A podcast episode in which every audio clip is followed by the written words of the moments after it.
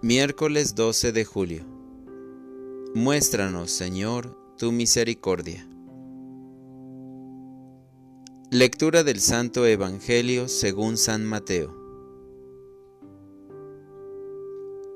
En aquel tiempo, llamando Jesús a sus doce discípulos, les dio poder para expulsar a los espíritus impuros y curar toda clase de enfermedades y dolencias. Estos son los nombres de los doce apóstoles. El primero de todos, Simón, llamado Pedro, y su hermano Andrés. Santiago y su hermano Juan, hijos de Zebedeo.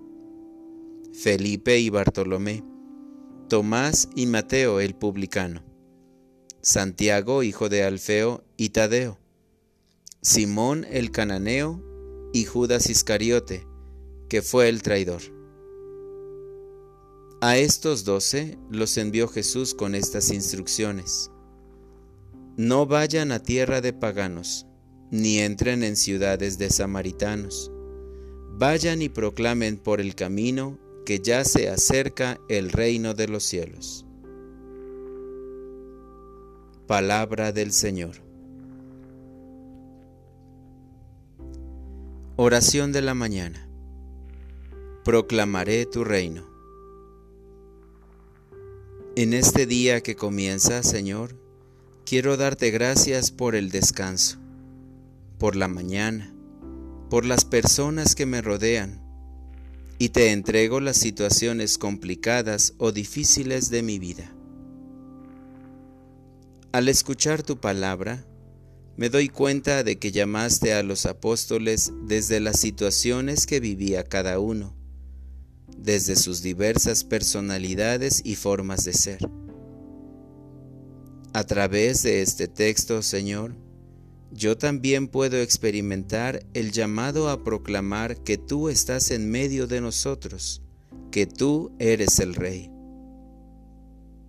Quiero que todo lo que haga, diga o piense ayude a construir un mundo más justo y una vida mejor para quienes están sufriendo.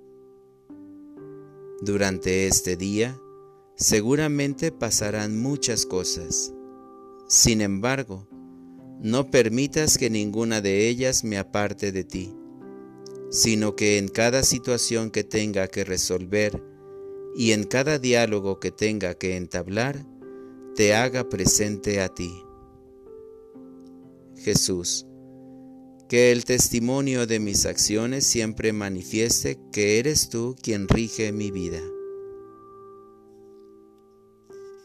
Para orientar mi vida.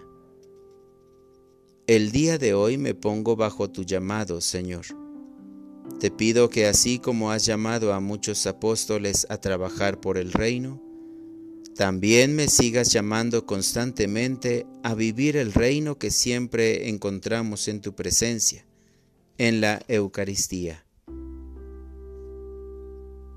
Gracias, Señor, por llamarme a seguirte y ser uno de tus apóstoles.